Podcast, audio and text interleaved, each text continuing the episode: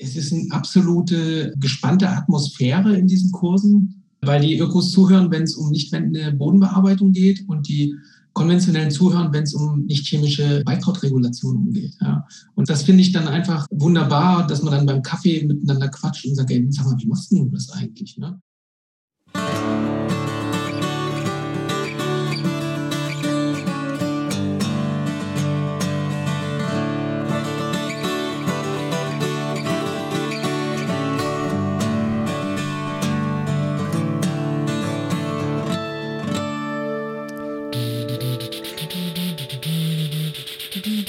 Yeah.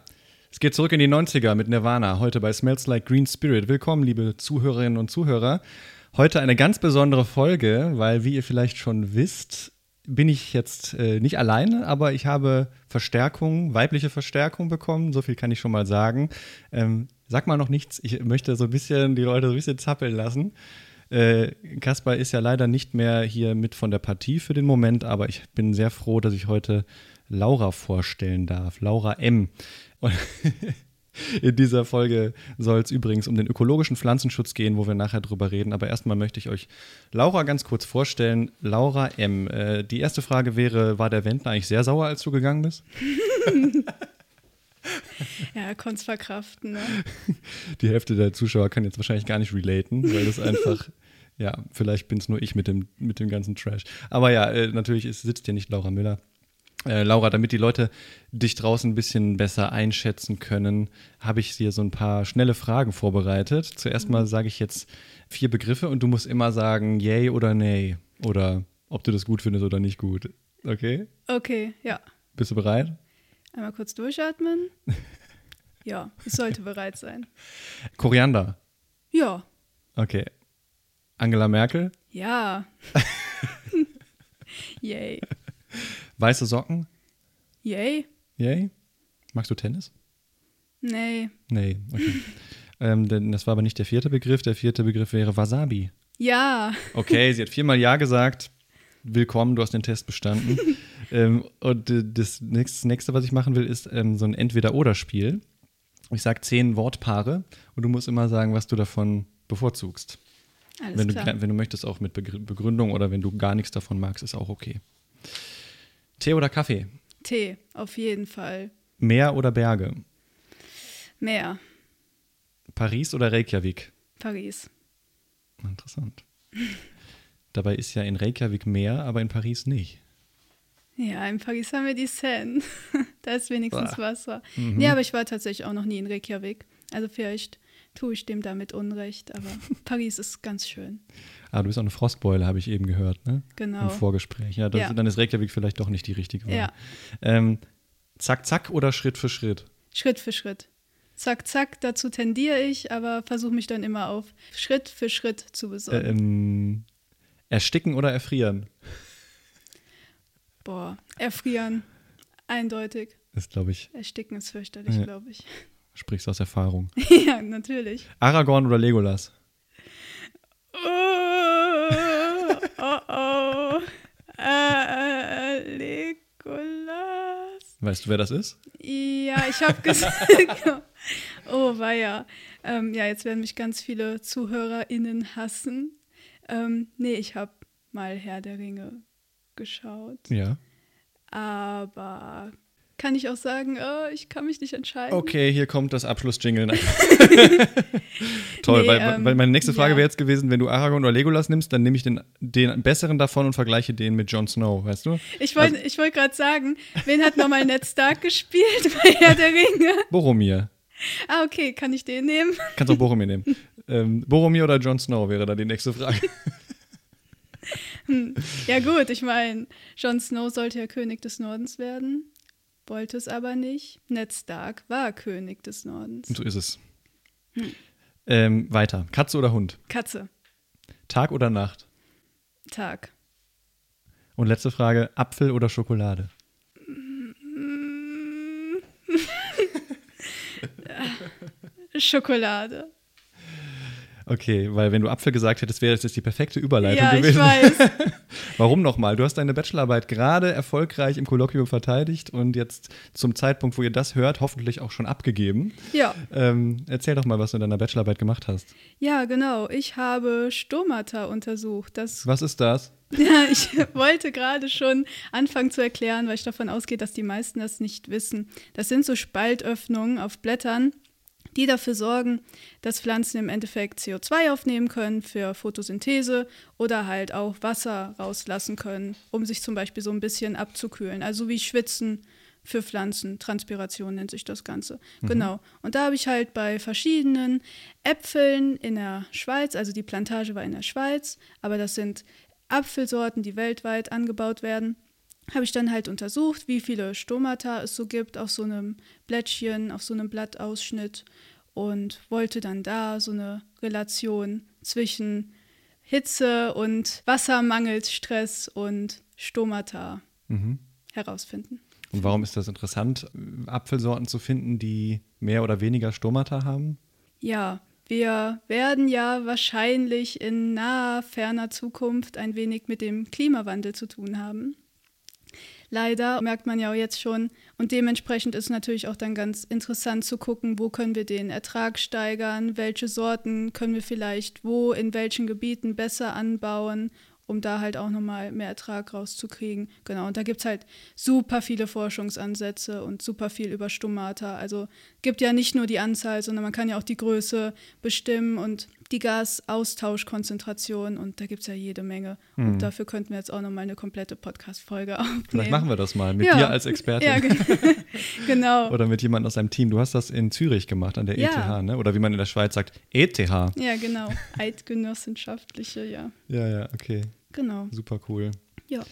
Ja. Ich bin sehr froh, dass du bei mir bist. Das werde ich wahrscheinlich auch noch ein paar Mal heute sagen, weil alleine Podcast ist total doof und ich habe irgendwie das Gefühl, das könnte gut werden. Ja, habe ich auch so. Ja, ihr könnt ja draußen mal Bezug nehmen. Ähm, heute soll es um den ökologischen Pflanzenschutz gehen, das habe ich schon gesagt. Also im, im, im Gegensatz zu unserer Episode 5, wo es ja um den integrierten Pflanzenschutz ging. Das heißt also so ein bisschen den konventionelleren mit modernen Methoden, mit allen guten Methoden in einen Haufen geworfen. Wollen wir heute einen Fokus darauf werfen, was wir aus dem Ökolandbau lernen können, wie wir Pflanzen schützen können, vielleicht auch komplett ohne chemikalische äh, Ansätze oder chemische Ansätze. Das äh, werden wir gleich von unserem Experten hören. Aber erstmal der Serviceanteil hier an unserer Folge, wie die letzten paar Male auch, möchte ich euch ein paar Gartentipps geben für den April, der jetzt begonnen hat. Ähm, übrigens frohe Ostern, ne? Ist ja jetzt Ostern, ja. Ihr könnt Beete vorbereiten, natürlich, weil bald kommen die Pflänzchen alle raus. Aussaat für diesen Monat, Mitte April, könnt ihr aussehen. Alle Cucurbitaceen, das sind die Kürbisgewächse. Also nicht nur Kürbisse, sondern auch Melonen, Gurken, äh, Zucchinis, die gehören dazu. Die keimen ja ziemlich schnell, die wachsen ziemlich schnell, dürfen aber erst dann Mitte Mai nach den Eisheiligen ausgepflanzt werden. April ist eine gute Zeit zur Aussaat. Außerdem Kräuter und Blumen könnt ihr vorziehen. Und ihr könnt die Pflänzchen, die ihr schon habt, mal abhärten, indem ihr sie rausstellt, für ein paar Stunden der Sonne aussetzt und dann nachts wieder reinholt, damit die sich schon langsam an die Bedingungen draußen gewöhnen können. Das sind so die Sachen, die man jetzt machen kann. Noch kurz ein Citizen Science Projekt, auf das ich hinweisen will, nämlich hat die Stiftung Pro Spezie Rara, die übrigens auch in der Schweiz sitzen, zusammen mit dem Saatgutanbieter Sativa ein ähm, Projekt am Laufen, das nennt sich Mit vereinten Gärten. Und da kann man sich noch bis Mitte Mai anmelden. Der Sinn der Sache ist, dass jeder, der Lust hat, da mitzumachen, jeder und jede bekommt Salatsamen zugeschickt. Und diese Salatsamen darf man dann zu Hause anbauen. Und dann soll man halt so berichten, wie die wachsen, wie so der Ertrag ist, wie die schmecken. Und ja, der Sinn der Sache ist, dass wir sozusagen alle gemeinsam schauen, was sind gute Sorten für unsere speziellen Standorte. Und jetzt bin ich eben noch drüber gestolpert, dass das IPK in Gatersleben so ein ähnliches Projekt mit anderen zusammen äh, am Laufen hat, was dann aber über Bohnen ist.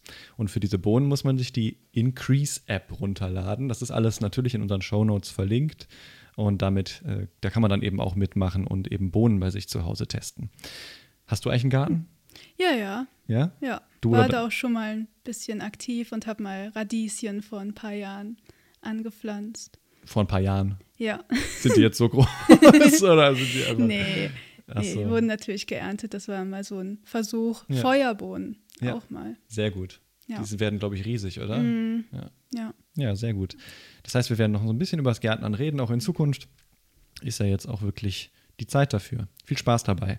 Ähm, Gärtner aller Länder vereinigt euch. So ist es. Uh, unite in the Garden, Gardeners of the Galaxy. Ähm, ja. Wir hatten eben über Äpfel geredet, über Apfelbäume, über Apfelsorten, über Apfel oder Schokolade. Manchmal kann man auch beides zusammen essen oder zumindest Apfel in süß. Du hast ein sehr lustiges Rezept heute mitgebracht. Ja, genau. Und zwar gibt es einen super leckeren Apfelkuchen darf ich auch nennen, wo ich das Rezept gefunden habe. Wir sind bei Spotify, du darfst alles. Ah, wundervoll. Zwar bei Kitchen Stories, auch sehr empfehlenswerte App. Ich werde nicht gesponsert, aber ich finde die ganz schön aufgebaut, hat ganz nette Tipps. Und da gibt es so einen leckeren Apfelkuchen mit Marzipan. Einfach mal mm. eingeben. Kann man dann, genau, man hat so ein bisschen was Gesundes, aber auch trotzdem Kuchen. Kann man dann mal schön sonntags backen, mhm. währenddessen Kraut nachhören. mit der Familie, mit den Kindern. Perfekt. Genau. Ja. Sehr gut. Irgendeine besondere Apfelsorte, die du empfiehlst dafür?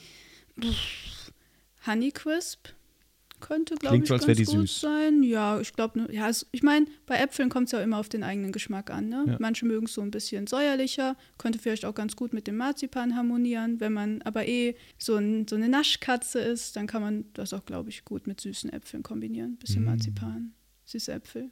Ja. Voll gut. Golden Delicious ist, glaube ich, immer so der Standard, den man, glaube ich, immer gut nehmen kann. Ja.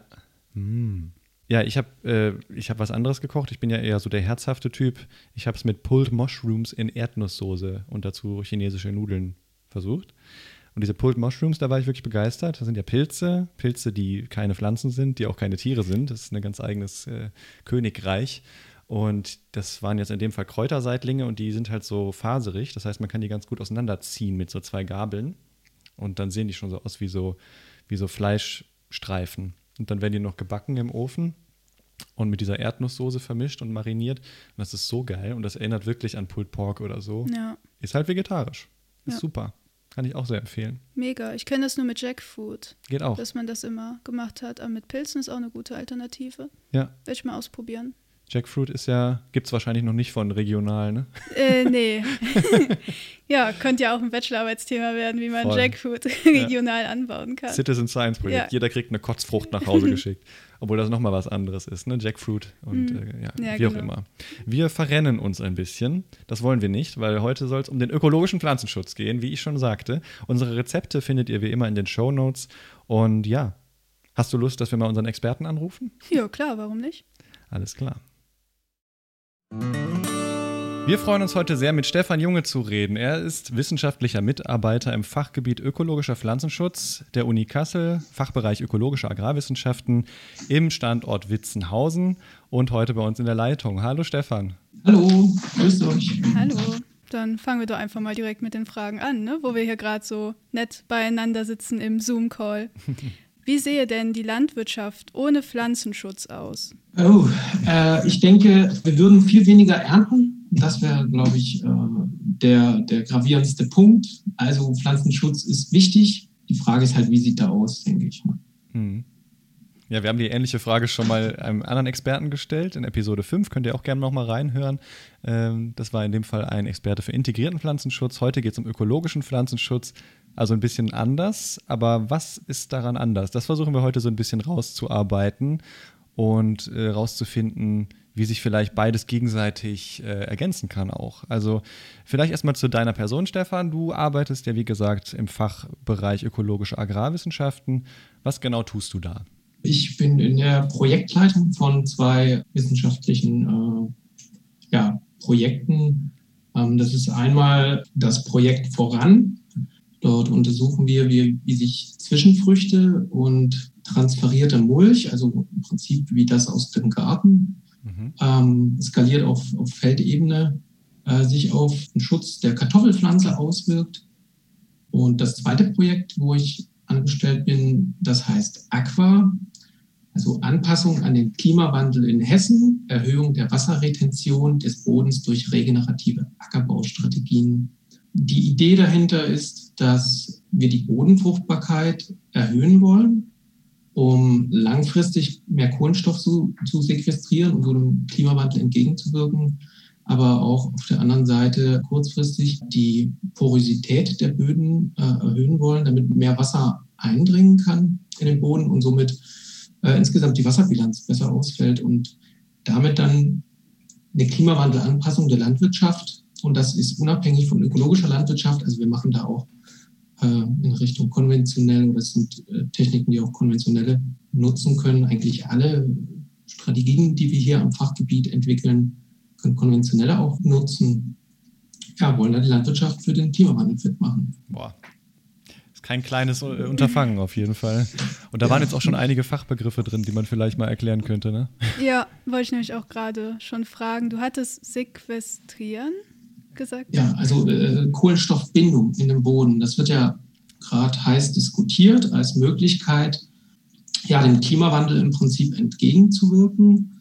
Also wir wissen ja, dass Kohlenstoff neben Lachgas, na, ne, also ist, ist, ist da hoch Klimawandel wirksam, weil es abschirmt und so äh, sich die Atmosphäre aufheizt. Und die Idee von mehreren Bewegungen ist, dass wir den Kohlenstoff über die Pflanzenexudate, also Wurzelausscheidungen, also die Pflanze macht Photosynthese, haben wir alle mal in Biologie gelernt und gibt das dann, das sind bis 60 Prozent, die dann äh, aus diesen Photosyntheseprodukten über die Wurzeln äh, in den Boden abgegeben werden, werden dort von Mikroorganismen aufgenommen und dann möglichst äh, eingebaut in den Boden. Ne? Und mhm. wir, unter, wir, untersuchen dann, welche Maßnahmen, welche Anbaumaßnahmen können Landwirte treffen, um das möglichst effizient zu machen. Ist nicht ganz un, umstritten. Also es gibt auch Forscher, die sagen, äh, dass damit werden wir den Klimawandel nicht aufhalten. Aber wir gucken halt, äh, wie wir da einen Beitrag leisten können. Ja. Ja, ich glaube, da ist auch, da erhebt ja keiner den Anspruch, dass er irgendwie die Lösung findet, wahrscheinlich. Es ja. geht ja um, um das Zusammentragen von möglichst vielen kleinen Sachen, die man dann möglichst aufaddieren kann. Ne? Und das ist sicherlich, ja. äh, da wird als kleiner Teaser für nächstes Mal auch unsere nächste Episode drum gehen, und zwar über Feuchtgebiete und Moore, wo natürlich super viel Kapazität an, an Kohlenstoffspeicherung ist. Ne? Ja, bei der nächsten Frage, Grüße gehen raus an Heiß und Rettich. Shoutout. ähm, genau. Und zwar, was sind so grob die Unterschiede zwischen ökologischem und konventionellem Pflanzenschutz? Ja, das ist gar nicht so einfach zu äh, umschreiben, weil eben, ihr habt es vorhin erwähnt, der integrierte Pflanzenschutz, der nutzt ja auch Techniken des ökologischen Pflanzenschutzes. Ich, ich würde sagen, äh, das hängt ein bisschen mehr an der Perspektive vielleicht, kann man das so sagen. Also äh, die konventionelle Landwirtschaft eher so aus der Pathogenese heraus, also wie können wir die Pflanzen gesund machen. Und die ökologische Landwirtschaft eher so aus der Salutogenese raus. Das heißt, äh, wie können wir die Pflanze gesund erhalten? Mhm. Also was macht Pflanzen gesund? Was macht Pflanzen äh, resilient gegen, gegen Schadorganismen? Mhm. Das vielleicht so in Kürze. Ich könnte jetzt noch, also ich könnte auch noch über Techniken sprechen. Sehr gerne. Also das ist, äh, sind auf jeden Fall äh, vor allen Dingen präventive Techniken. Also das heißt Techniken, die den Anbau betreffen, also Saatzeitpunkt zum Beispiel, eine balancierte Düngung, wo nicht ein Nährstoff im Übermaß ins Kontor schlägt, eine Fruchtfolge, also Gräser zum Beispiel nicht nach Gräser stellen, das Abwechseln von Sommerung und Winterung, also Winterweizen und danach vielleicht zum Beispiel die Kartoffel ist clever, weil wir dann also auf der Unkraut, also wenn wir nur noch Winterung anbauen würden, da eine Einseitigkeit erzeugen, dann würden sich da Unkräuter einstellen, die halt extrem darauf spezialisiert sind. Und die werde ich dann auch nicht los. Und das ist ganz einfach, wenn man dann Sommerung und Winterung abwechselt, ja, dann haben die einfach nicht so Oberwasser. Die sind da, aber die werden nicht zum Problem. Resistenzzucht ist sicherlich äh, ein ganz wichtiger Punkt. Also wir haben im Ökolandbau wurde Weizen zum Beispiel gegen Flugbrand, Steinbrand und Gelbrost resistent gezüchtet. Das ist natürlich genial. Dann schauen wir auch auf das Mikroklima. Das heißt, dass wir also ähm, Abstände der Pflanzen an sich also regulieren. Wenn man die weiter auseinandersetzt, dann kann da mehr der Wind durchfegen und dann haben es Pilze schwerer, weil die Luft sich einfach abtrocknet. Wir haben dann so ziemlich spezielle Sachen wie Mulch die dann stark agrarökologisch sich auswirken. Agrarökologie ist auch unabhängig vom ähm, ökologischen Pflanzenschutz. Also das gibt es auch im, im konventionellen. Mhm. Also da wird versucht, einfach Biodiversität zu fördern. Ich habe das mal umschrieben mit einem Mobile. Wir haben ganz viele Akteure, das können Beikräuter, das können Kulturpflanzen sind da mit drin, das sind aber auch Schaderreger, also oder auch Nicht-Schaderreger, das können Gegenspieler sein. Mhm. Und dieses Mobile ist sehr komplex und mit jedem Eingriff, das kann die Hacke sein im Ökolandbau, wo ich einfach Unkräuter weghacke. Das kann aber auch ein Fungizid sein oder ein Insektizid schnibbel ich an diesem Mobile was ab und das wird einseitiger und kleiner. Und das kann immer noch gerade hängen. Ne? Aber die Gefahr, dass es kippt in eine Richtung, die wird größer. Mhm. Und ich glaube, äh, es wäre viel gewonnen, wenn die Landwirte so merken, okay, ich bin der mit der Schere in der Hand und jeden Eingriff, den ich mache, der wirkt sich dann auf dieses komplexe System aus. Okay. Ja, das ist ja schon, da kann man über dieses Bild noch weiter philosophieren, ne? weil ja. man könnte ja sagen, die Politik ist gerade dabei, äh, einem die Schere wegzunehmen, sage ich mal, könnte man ja fast schon yeah. sagen. Oder ja. also teilweise gibt es ja wirklich immer weniger Mittel, die die Landwirtinnen und Landwirte einsetzen können, mhm. aus ökologischen Bedenken heraus, aus politischen Sachen heraus, aber kriegen dafür dann teilweise keinen Ersatz. Aber da können wir gleich drauf zu sprechen kommen. Du hast eben Mulch gesagt, das ist dein Spezialgebiet. Können wir gleich auf jeden Fall gerne noch tiefer einsteigen. Was ist Mulch eigentlich? Also es gibt, man kennt den Rindenmulch vorne vorm Haus, aber es steckt sicherlich noch mehr dahinter.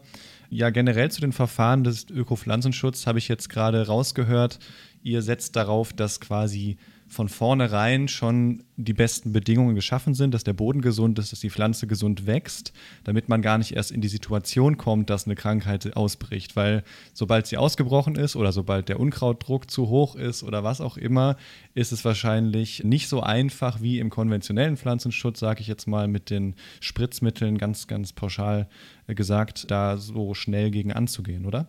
Genau. Also ich habe jetzt die direkten Maßnahmen unterschlagen.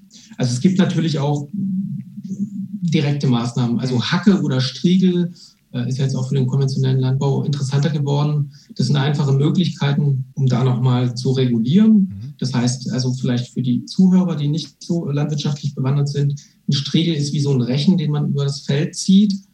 Und die kleineren Unkräuter werden rausgeboxt und die größeren Kulturpflanzen, die schon ein bisschen älter sind, ja, die, die überleben das. Also, mhm. das. also so passiert das. Hacke ist ganz klar, das ist wie wenn ich hacke im Garten. Der Pflug letztendlich auch, das ist auch, äh, der Landwirt redet, spricht da gern vom reinen Tisch. Der hat viele Nachteile, das ist, glaube ich, auch eine Baustelle im Ökolandbau.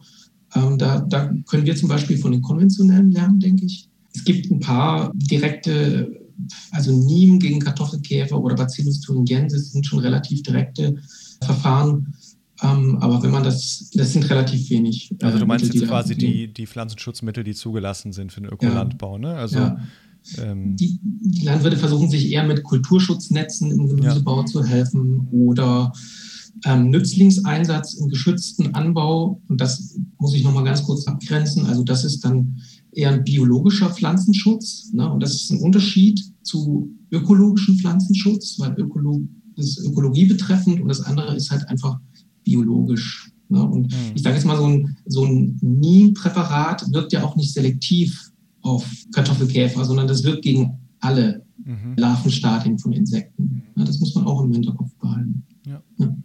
Also biologischer Pflanzenschutz meinst du ist eher so Tier gegen Tier dann, ne? Also wenn man beispielsweise ja. äh, Florfliegen ausbringt gegen irgendwelche Zünsler oder Marienkäferlarven gegen Läuse, wie man das vom Balkon mhm. vielleicht kennt oder so, ne? ja. oder aus dem Gartenbedarf. Ja, oder auch absammeln. Also absammeln ist ja eigentlich so das klassische Beispiel, was man in den Schulen lernt. Mhm. Also man, da redet man ja gar nicht über ökologischen Pflanzenschutz, sondern einfach nur über biologischen. Das ist ja, aber das ist, das ist eher ein ökologischer. Also biologischer ist, ich setze zum Beispiel äh, also antagonistische Pilze gegen irgendwelche Larven ein. So. Mhm. Also das, das sind so die Sachen. Äh, kleine Anekdote vielleicht so am Rande. Also dieses Absammeln, da wurde echt ein Gerät entwickelt für Kartoffelkäfer, äh, ganz witzig. Das pustet von oben auf die Staude und saugt gleichzeitig von unten ab. Ne? Und dann hat man da zum Schluss einen riesen Container voller wimmelnder ja. zuckender Larven und Käferchen. Ja, also das, da gibt es schon ein paar findige Leute. Wow. Ja, ich habe mir das immer so vorgestellt, dass man dann einfach selbst auf das Feld muss und jeden Käfer einzeln von Hand absammeln muss. Ich habe mir das immer fürchterlich vorgestellt. Ja, das war ja. sicherlich früher so. Ich glaube, im kleinen Anbau ist es absolut äh, legitim. Ich habe das als Kind auch machen müssen. Ich bin in der Gärtnerei groß geworden haben wir nicht so gern gemocht und das macht man ja nicht nur einmal, aber ähm, es ist recht effektiv tatsächlich, die Kartoffelkäfer am Anfang wegzusammeln. Mhm. Schädlich sind vor allen Dingen die Larven und wenn die Kartoffelkäfer weg sind und keine Eier legen können, kann man sich ausrechnen, ja. äh, so ein Eigelege, das sind so 60 bis, ja, oder sagen wir 30 bis 70 Eier. Da hat man schon Potenzial, das gleich mhm. zu erschicken. Ja. ja, Wahnsinn. Welche Verfahren siehst du, siehst du denn zu selten in der Landwirtschaft? Also welche, welche Verfahren, die du kennst, die du, mit denen du vielleicht auch selber arbeitest, wären genauso gut geeignet wie jetzt gerade eben schon das erwähnte Spritzen mit Fungiziden oder was auch immer und genauso einfach durchführbar für jeden Landwirt da draußen oder jede Landwirtin? Also eine, eine Sache, die mich ja ärgert oder die mich, ja, ich glaube, das kommt alles noch, äh, sind Zwischenfrüchte. Der Einsatz von Zwischenfrüchten.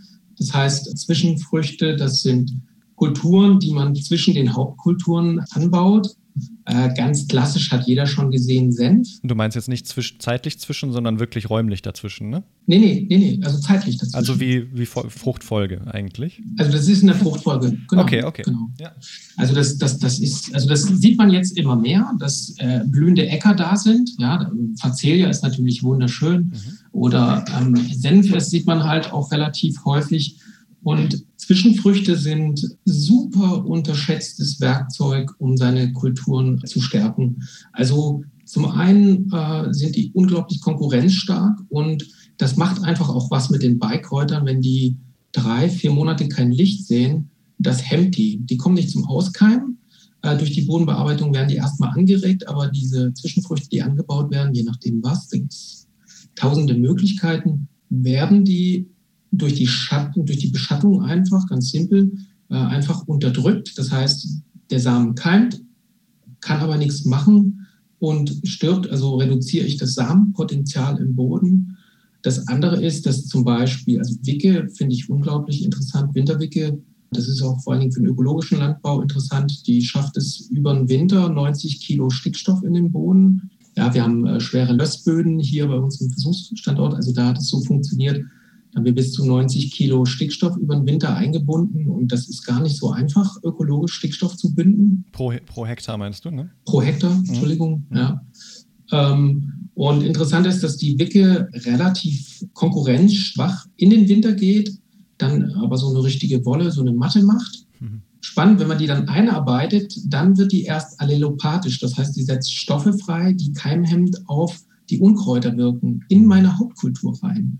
Und wir hatten äh, einen Versuch, das war so eindrücklich, da hat man nach der Kartoffel Tritikale stehen und dort habe ich dann immer noch gesehen, wo die dicken Parzellen waren, an, anhand des Bikes, also mit dem Auge, nicht irgendwie quantifiziert. Ne? Wahnsinn. Und das war, das, das war toll, wo ich dachte, ja, also also das ist ein unterschätztes Werkzeug, denke ich. Die sind auch nicht billig, das muss man auch dazu sagen. Ja. Mhm.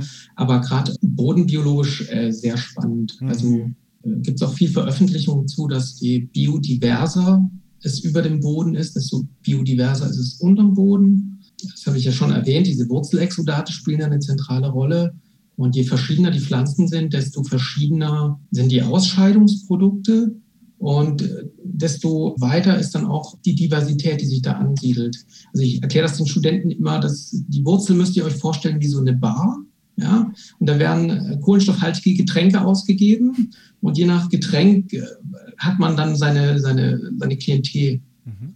Ja, und ähm, es gibt natürlich auch was zurück. Also die Mikroorganismen, die sich dort ansiedeln, die geben dann Nährstoffe zurück. Also äh, Pilze vor allen Dingen Phosphoraufschluss. Mhm.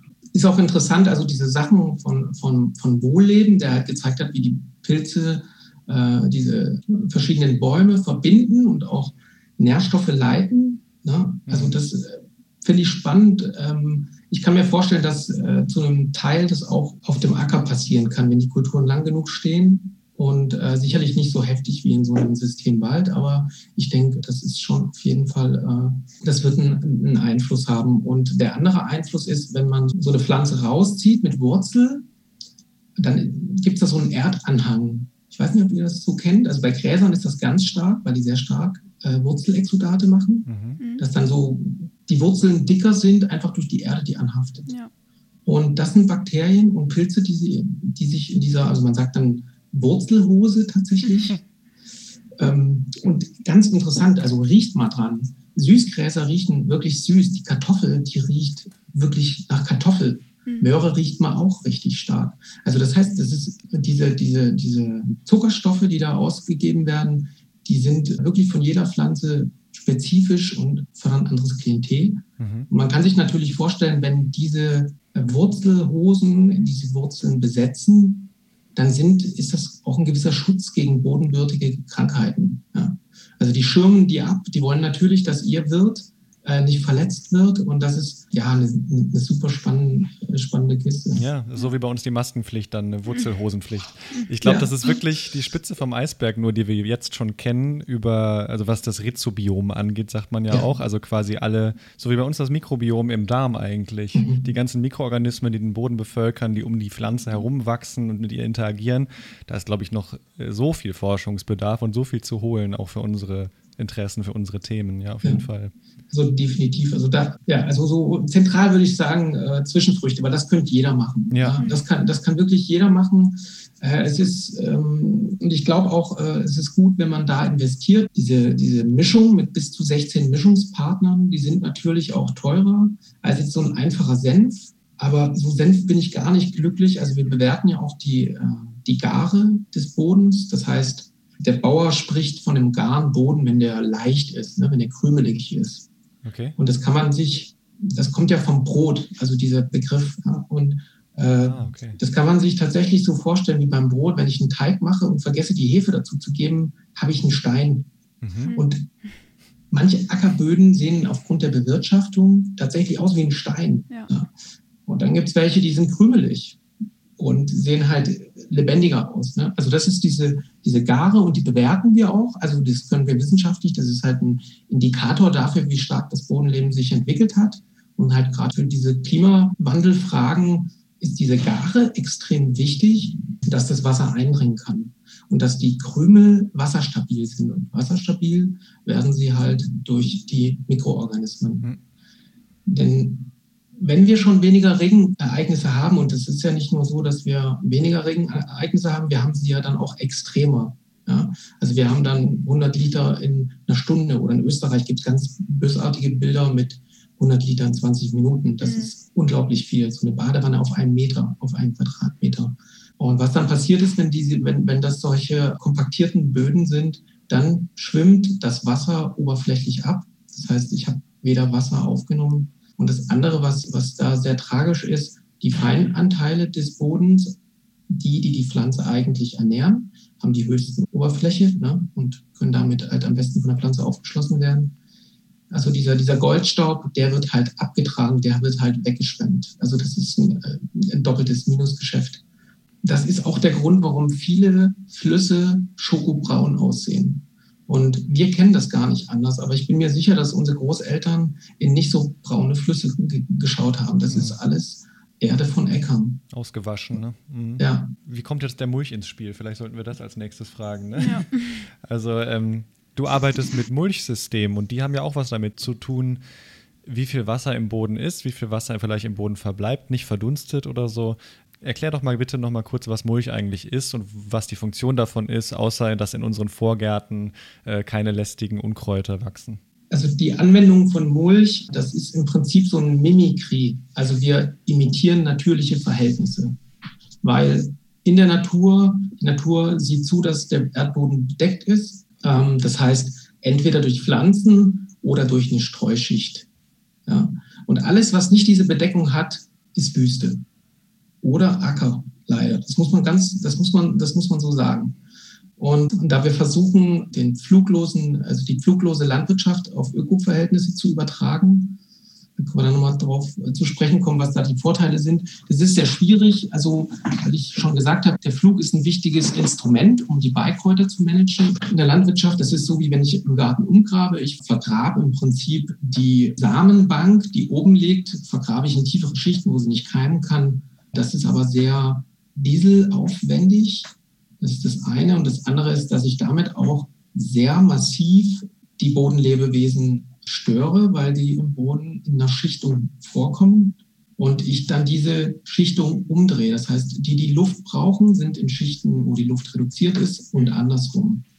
Das gibt ein großes Sterben, was dann Nährstoffe freisetzt. Auch gut für den Ökolandbau, weil wir äh, wenig direkte, also wir können nicht über Blattdüngung, wird nicht gemacht, düngen. Das heißt, es ist schon auch Prinzip, aber ich greife damit sehr störend in dieses, wenn man es so nennen will, Mikrobiom ein.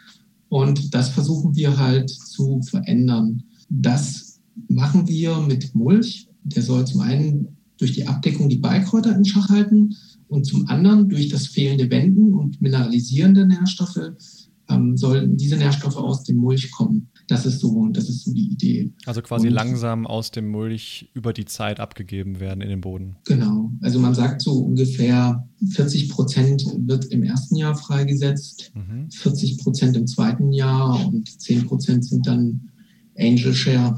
Also das geht wahrscheinlich nach oben oder nach unten. Mhm. Also nach oben. Ja. Nach oben. Ja, also, na, also da gibt es jetzt noch keine, also das wollen wir jetzt auch mit diesem neuen Projekt dann auch erfassen. Das wird dann mit Gashauben, werden dann äh, die klimarelevanten Gase äh, untersucht. Mit Saugkerzen schauen wir, okay, was geht ins Grundwasser. Mit in MIN-Beprobungen schauen wir, was bleibt im Boden. Und mit Pflanzensaft oder Pflanzenmaterialproben schauen wir dann, was landet in der Pflanze. Ja. Genau, das sind, das sind so die Ideen. Super spannend. Dann ja. würde ich sagen, ähm, damit jeder noch mal kurz drüber nachdenken kann, machen wir ein kurzes Päuschen. Und wir sind gleich wieder hier, Stefan, Laura und ich, und reden weiter mit euch über den ökologischen Pflanzenschutz. Bis gleich.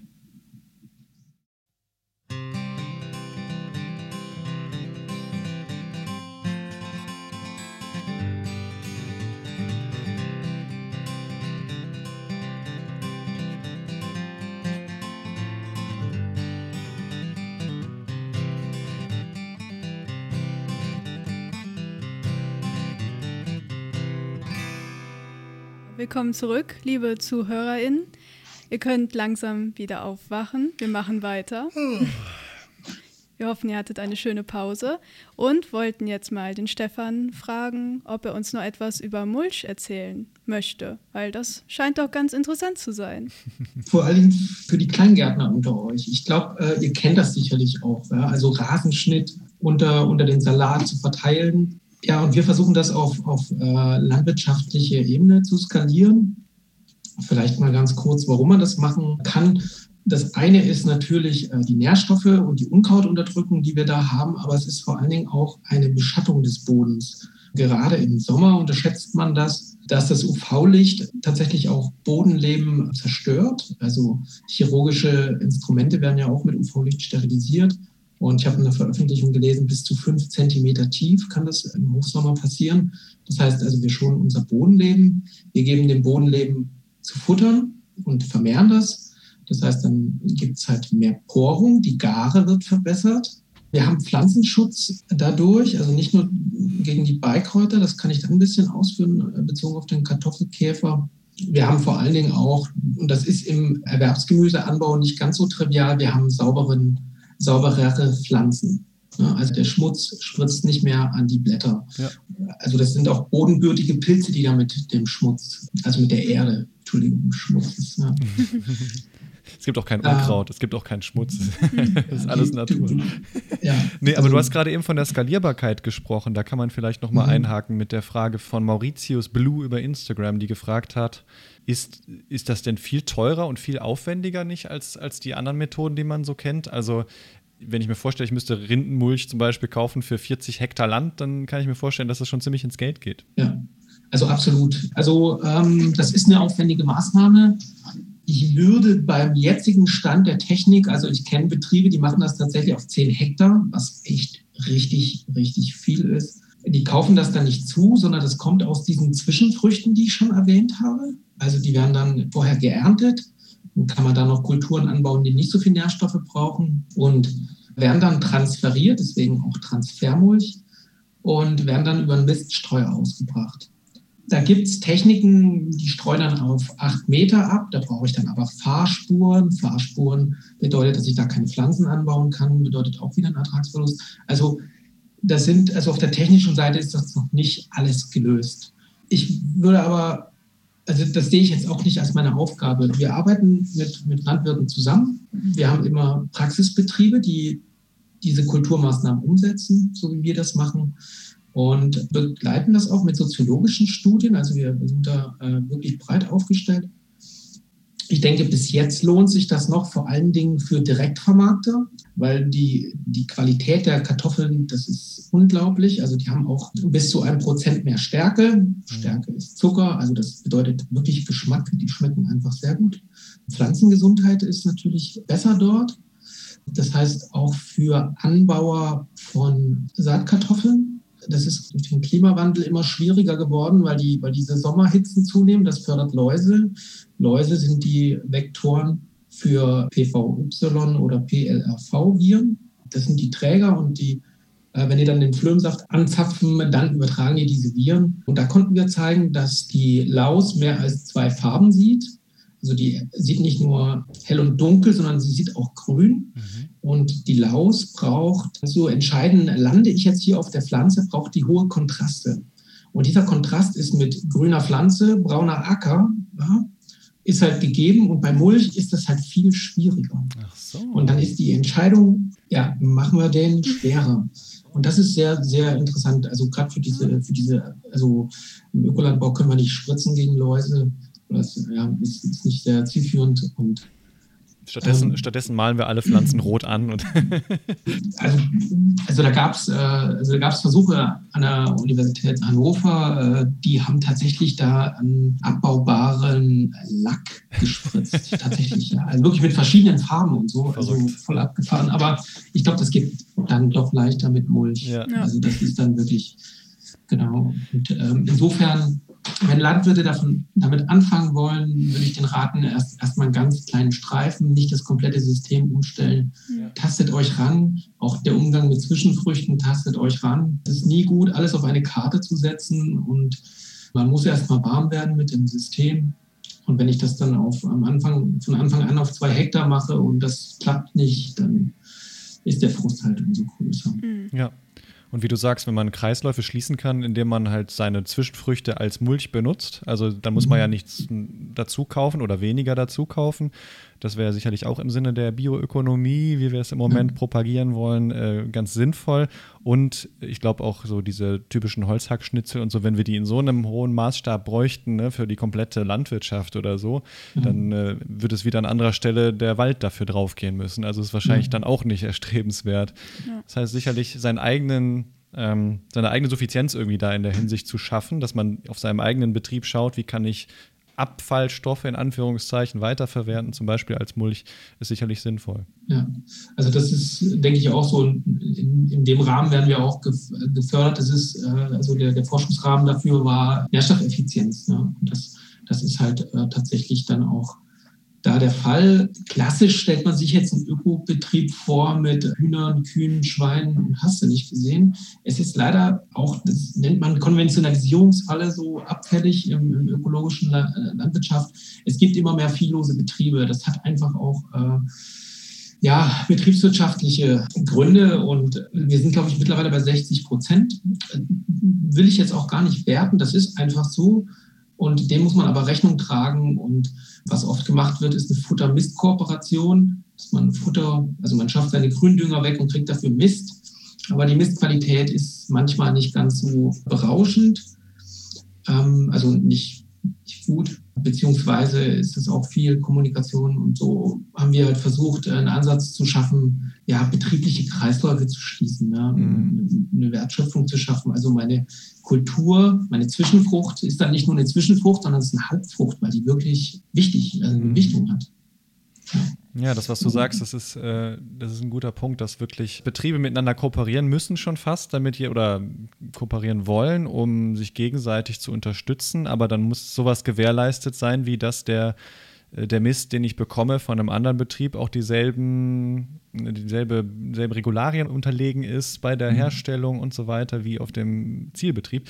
Und damit sind wir eigentlich auch schon bei der Frage, was können Öko und Konvi oder ökologischer Landbau und konventioneller Landbau voneinander lernen? Und ist diese Trennung zwischen Öko und konventionell gegebenenfalls überhaupt zukunftsweisend? Erstmal finde ich, sind wir alle Kollegen so.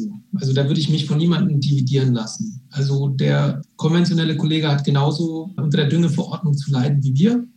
So, und wir haben natürlich auch die gleichen Wetterkapriolen. Und ich glaube, dass wir äh, viel voneinander lernen können. Und ich habe auch in, in Kursen, also gerade auch regenerative Landwirtschaft, ist ja gerade groß im Kommen und äh, dort verschwimmen immer mehr die Grenzen. Das gefällt mir sehr gut wenn man da Kurse mitmacht. Es ist eine absolute gespannte Atmosphäre in diesen Kursen, weil die Ökos zuhören, wenn es um nicht Bodenbearbeitung geht und die konventionellen zuhören, wenn es um nicht chemische äh, Beikrautregulation geht. Ja. Und das, das finde ich dann einfach wunderbar, dass man dann beim Kaffee miteinander quatscht und sagt, ey, sag mal, wie machst du das eigentlich? Ne?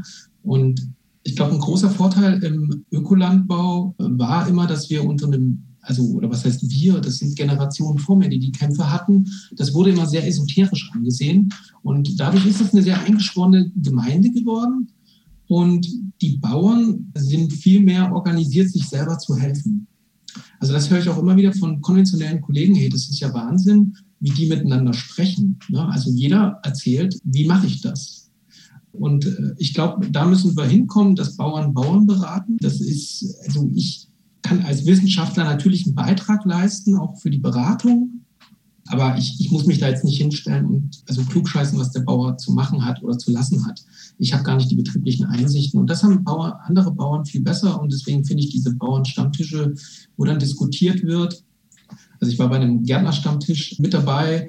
Demeter hat das organisiert. Die sind da äh, richtig gut drauf. Da sind dann die Bauern einmal im Monat zu einem anderen Betrieb und dann haben die ein bisschen gequatscht. Also was kannst du gut, was kannst du nicht so gut? Und ein anderer Bauer hat dann gesagt, ach, das kriege ich so in, auf, die, auf, die, Reihe. Ne? Also da, damit haben wir gar kein Problem, das lösen wir so. Und das finde ich schön und ich glaube auch, dass das wieder so ein Naturmimikrie ist, also so Koevolution. Wir helfen uns gegenseitig, mhm. wir stützen uns gegenseitig. Das ist, glaube ich, näher an der Natur als so, eine, so ein Konkurrenzding. Ja. Genau. Ja, ähm, was war die Frage? Ja, nee, das, war, das, war, das war sehr gut. Ich wollte diese Pause als Unterstreichung lassen.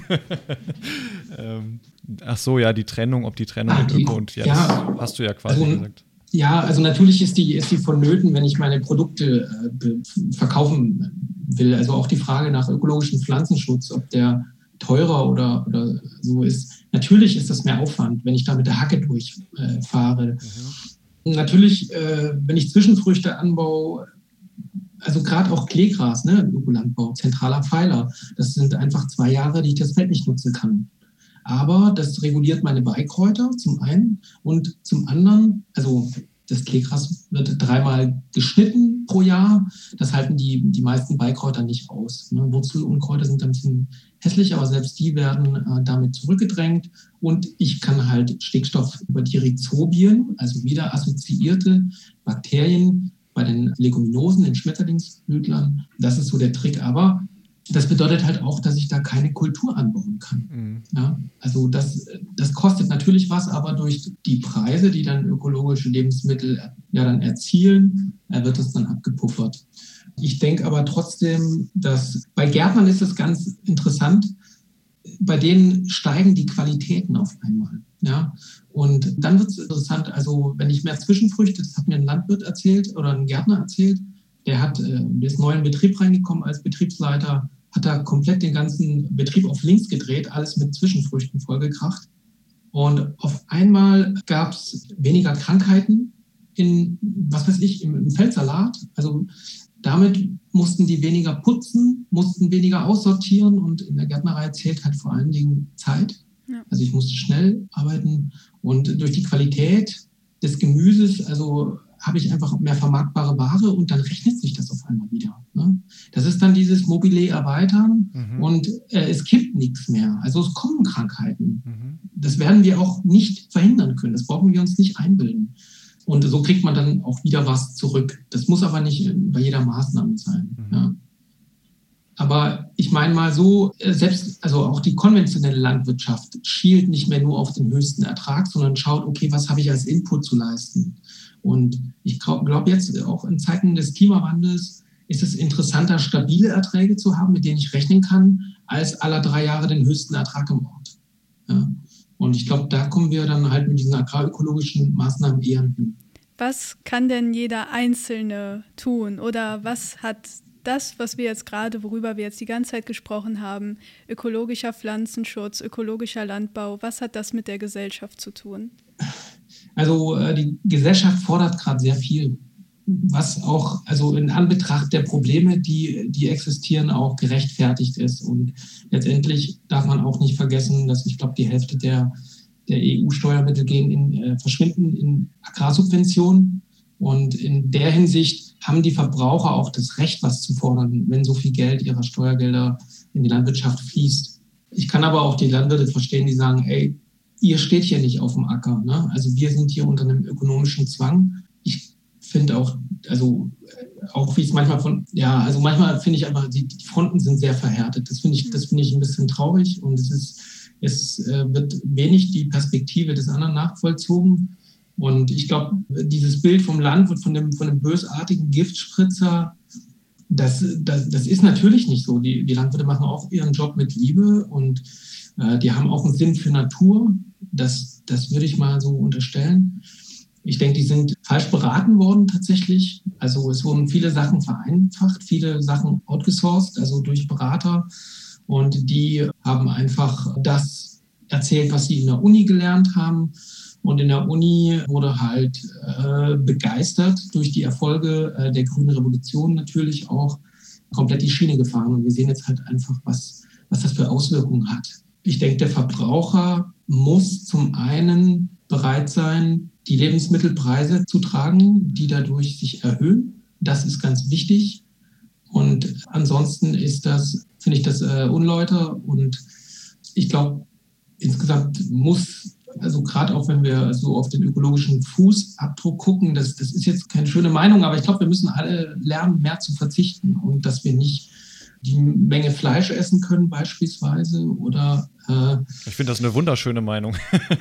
ja, also aber, aber die ist, ähm, also ich meine, wir leben in einem kapitalistischen System. Unserer Wirtschaft geht es gut, wenn viel gekauft wird. Ne? Und das ist, äh, das ist äh, schwierig, also das auch umzusetzen. Hm. Und dessen, deswegen formuliere ich das so vor, vorsichtig. Aber im Prinzip ist das schon ja, ist ein offenes Geheimnis, dass diese Green Economy jetzt, also wie Tesla, ja, also ich will den gleichen Luxus, den ich mit den Verbrennern habe, bloß auf Elektro, das ist nicht nachhaltig, nee. beziehungsweise wird damit nichts sich verändern, ja, also es ist tatsächlich wahrscheinlich der Verzicht, ja, und ich glaube, da muss der Verbraucher schauen, ob es jetzt wirklich die Ananas sein muss, die mit dem Flugzeug kommt. Mhm ja, oder ob es nicht doch der Apfel ist.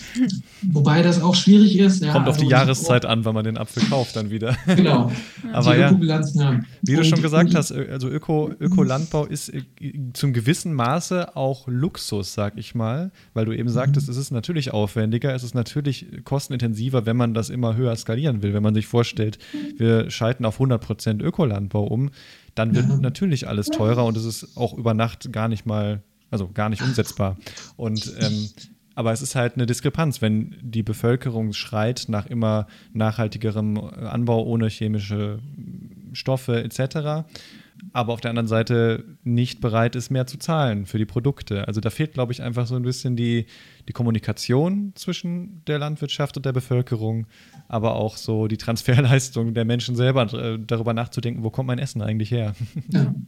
Also das ist auch, warum wir uns in der Forschung hier am Standort auch öffnen für die konventionelle Seite, weil wir wissen, wir haben jetzt, glaube ich, bei, bei was sind wir, bei 5 Prozent oder so, so vielleicht ein bisschen mehr.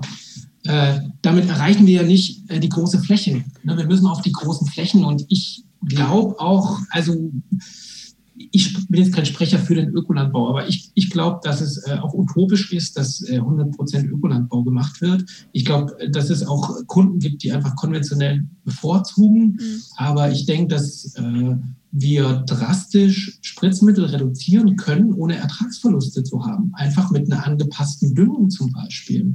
Ja, also dieser Vorschlag von äh, der Stickstoffsteuer, den fand ich schon gar nicht schlecht, weil wir haben vielleicht auch das nochmal so in den agrarökologischen Kontext zu setzen. Hohe Stickstoffgaben äh, verursachen Beikräuter. Hohe Stickstoffgaben äh, strecken das Zellgewebe, was es Schädling, das können Insekten sein, aber es können auch Pilze sein, äh, dann Eindringen äh, erleichtern in die Pflanze.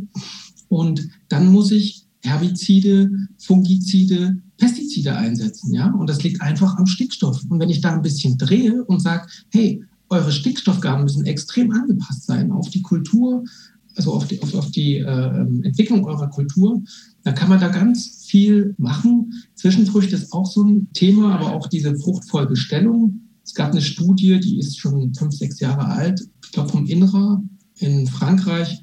Die haben gezeigt, dass mit agrarökologischen Maßnahmen man einen Pestizideinsatz, äh, ich kann es jetzt nicht ganz genau formulieren, also jetzt bin ich vorsichtig, aber den Pflanzenschutzeinsatz um 30 Prozent reduzieren kann ohne Ertragseinbußen. Nur durch agrarökologische Maßnahmen. Das, muss, das hat dann kein Label Bio oder irgendwas. Das ist einfach auch attraktiv für den Geldbeutel vom Landwirt. Mhm. Aber, und das ist halt jetzt das Unfaire an der Kritik von der Gesellschaft, es darf nicht auf dem Rücken des Landwirts ausgetragen werden. Wir müssen politische Entscheidungen haben, die die Berufsschulen, die Universitäten briefen und sagen, hey Leute, wir müssen hier ein anderes denken. Also wenn wir in diesem System leben, ja, dann müssen wir auch systematischer denken. Also das hoffe ich mir von diesem, es sieht ja gerade so aus, als ob sich politisch gerade ziemlich viel regt und ich hoffe, dass da also die Chance nicht verpasst wird und da nicht irgendwie auf konventionelle eingeschlagen wird, sondern einfach gesagt wird, ey, wir unterstützen euch, wir helfen euch, diesen Anforderungen gerecht zu werden. Und auch der Ökolandbau muss sich bewegen. Ja, also das kann man denke ich, auch so sagen. Also, und ich weiß auch nicht, ob das, oder ich weiß, dass es keinen Unterschied macht, ob ich keine Unkräuter auf der Fläche habe durch ein Herbizid oder durch eine Hacke. Das ist das Gleiche. Die Frage, also das, das ist ja mal eine Frage, die man sich auch stellen muss. Also die Frage der Schadschwelle, ne? weil also bis Beikräuter, es gibt ein paar Spezialisten, da gibt es eine Nulltoleranz, absolut, aber aus leidlicher Erfahrung, aus meiner Forschung weiß ich, also bis, bis gewisse Beikrautschwellen überschritten sind, dass das dann ertragswirksam wird. Ja, also da kann viel passieren. Mhm. Und wenn man mal drin steht in einem Bestand, also Weizen mit sehr viel Lamium purpureum ist Taubnessel mhm. und Ehrenpreis und so, und das sind die ersten Frühjahrsblüher, das summt unheimlich. Mhm. Ne? Und äh, ich habe auch acht, neun Jahre geimkert. Ich weiß, wie wichtig das ist, im Frühjahr Nektar zu haben. Und auch wenn es nicht viel ist, aber es ist, ja, es schiebt an. Ja. Und ich glaube, da gibt es auch ökologische Betriebe, die ganz konventionell geführt werden, sage ich mal. Hat mir auch mal jemand gesagt, äh, er will, dass, wenn, wenn, wenn ein Besucher ihn besucht, er will nicht, dass der Besucher merkt, er wechselt gerade von konventionellen Flächen auf Ökoflächen. Ja, so geleckt muss das aussehen. Mhm. Und da kann man sich fragen, ob das die richtige Einstellung ist. Ne? Ja. Das hat ja nichts mit Ertrag dann zu tun, sondern das ist einfach Optik, muss ja. stimmen. Ne? Ja. Ja, das Schadschwellenprinzip ist, glaube ich, manchmal in, im konventionellen Betrieb äh, zu einseitig betrachtet, schätze ich einfach mal, weil zum Beispiel nur nach einem Organismus geschaut wird, der gerade irgendwie einen äh, bestimmten Wert über, überschreitet, aber es gibt natürlich Beziehungen der Organismen untereinander und dass äh, halt durch die Bekämpfung eines Organismus eben nicht nur der äh, bekämpft wird, sondern eben ganz viele Rattenschwanzeffekte da dranhängen. Aber ich finde das sehr interessant, was du gerade äh, gesagt hast, eben, dass eben beide sich bewegen müssen, dass sich konventionell, ökologisch, diese komische Trennung sollte sich ein bisschen mehr verwaschen hin zu konventionellen Ökobetrieben oder zu ökologischen mhm. Konvibetrieben, wie auch immer man es nennen will, mhm. dass beide sich bewegen müssen, dass beide aufeinander oder auch offener generell sein müssen für vielleicht auch neu, ganz neue Ansätze, um mit den veränderten Bedingungen, die wir jetzt alle gerade erleben, klarzukommen. Wir, mhm. wir, sitzen alle im selben Boot sozusagen. Das fand ich, genau. fand ich ein sehr gutes Schlusswort eigentlich. Und damit kommen wir auch wieder zu anderen schönen Dingen im Leben. Was ist dein Lieblingsrezept, Stefan? da warten jetzt also, bestimmt alle drauf, sehnsüchtig. Ich habe ja echt überlegt, ob ich einfach Salzkartoffel sage, weil das ist ja absolut, also das ist schon echt, das spielt schon ganz weit oben, aber das ist natürlich nicht ganz so interessant. Aber, ähm, aber auch sehr gut. Ja, also wirklich, wenn man gute Kartoffeln hat, am besten vom Bauern um die Ecke, die nicht irgendwie da äh, zwei Wochen, drei Wochen im Licht im Supermarkt rumgelegen haben. Mhm. Also das, ist, das, das schmeckt man, das ist, das ist verblüffend. Aber ähm, ich habe gedacht, so Falafel-Kebab mag ich unheimlich gern. Das ist wahnsinnig lecker. Ähm, und das Kichererbsen, also entweder macht man es selber, ne, die, man, man, man, macht es dann äh, am Tag davor, weicht man das ein, so 12 oder 24 Stunden und püriert das oder man kauft es halt fertig. Beim Pürieren kann ich noch den Tipp geben, das ist schon recht garstig, das Zeug. Mhm. Und äh, ich habe ich hab schon zweimal damit so einen so so ein, äh, Küchen, äh, ähm, so einen Zauberstab damit geschrottet. Also das ist schon, also ich mache es mittlerweile mit einem Fleischwolf. Also ich bin Vegetarier, äh, sage ich jetzt. Also auch, Falafel Kebab, hast du gesagt? Dann ist das wahrscheinlich nicht mit Fleisch, ne? nee, nee, nee, nee. Ja, nee. okay, ja. Genau. Also und dann einfach äh, ja, in das Brot und eine, eine leckere äh, Soße dazu. Da esse ich auch sehr gern äh, aus, also frittiert. Das ist schon echt super lecker. Und ich finde es sehr leicht auch. Hm. Mit dem frischen Salat ist der Hammer. Klingt sehr gut. Ja, ja. Genau, nicht am Koriander und der Petersilie sparen in dem mhm. Teig. Das ist ganz wichtig, spielentscheidend. Und ansonsten gutes Brot dazu. Ja, fein. Sehr gut. Lasst euch schmecken. Die Rezepte findet ihr natürlich in den Shownotes. Stefan, das hat sehr viel Spaß gemacht. Ich hoffe, ähm, dir auch. Und ich hoffe, wir sehen uns spätestens bei der Pflanzenschutztagung im September, wenn sie denn stattfindet. Ähm, ja. Sehen wir uns wieder. Ich, äh, von meiner Seite schon mal Dankeschön, dass du die Zeit genommen hast. Danke auch von mir. Danke, danke. Also ich danke euch also für den tollen Podcast. Ich, ich bin eigentlich ein total großer Podcast-Fan. Aber der ist mir, der, der ist mir durchgewitscht. Also ich finde es super, dass ihr äh, da auch einen Link zwischen äh, wissenschaftlichen Themen und der, der Allgemeinheit der Gesellschaft schafft. Das finde ich absolut äh, ein ehres Ansinnen. Und ja, vielen Dank. Mir hat es auch echt viel Spaß gemacht. Sehr, sehr gerne. Dankeschön. Dann auf bald. Ne? Mach's gut. Bleib gesund. Ciao. Ja, ja auch. Jo, haben wir wieder viel gelernt, oder? Ja. Also mein Kopf brummt. Ich hoffe, eure auch. so muss das sein. Aber ich glaube, wir können ruhig unsere Köpfe brummen lassen, wenn wir hier, ja, man sagt immer das Beste aus allen Welten vereinen, aber vielleicht auch einfach alle mal über den Tellerrand gucken, um Nachhaltigkeit in die Landwirtschaft zu bringen um Vorbehalte kaputt zu machen. Ich weiß nicht, wie es dir ging, aber es gibt ja so wirklich so Grabenkämpfe zwischen Ökos und ja, den Industriebauern, wer auch immer das ist, äh, die vor unserer Zeit waren wahrscheinlich, ne? Ja. Ja, vor allem, man kann ja auch immer viel voneinander lernen. Also es ist ja jetzt nicht nur hier in dem Bereich. Das ist halt, das ist einfach überall so. Ja, das haben wir hier halt auch wieder gesehen. Genau. Und vor allem gehört. Wenn ihr noch irgendwie was dazu äh, beitragen wollt, falls irgendeine Frage offen geblieben ist von euch, bitte nochmal melden. Ne? Entweder über Instagram, Twitter, Facebook oder über unser Kontaktformular auf www.krautner.de. Unsere E-Mail-Adresse ist info.krautner.de. Wenn ihr Laura erreichen wollt, die wird jetzt auch demnächst breit und groß äh, vorgestellt auf unseren Kanälen. Äh, ich bin auf jeden Fall voll froh, dass wir das jetzt zusammen machen. Ja, ich auch. Hat das sehr viel Spaß gemacht. Ja, es macht richtig Bock.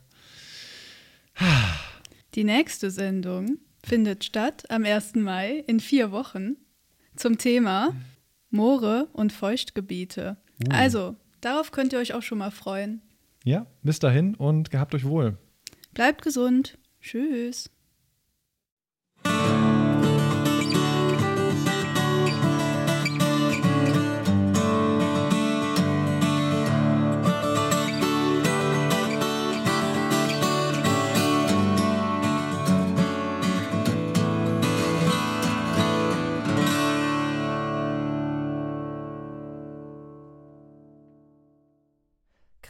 Ist Teil des Hochschulwettbewerbs im Rahmen des Wissenschaftsjahres 2020-21 und wird gefördert von Wissenschaft im Dialog und dem Bundesministerium für Bildung und Forschung.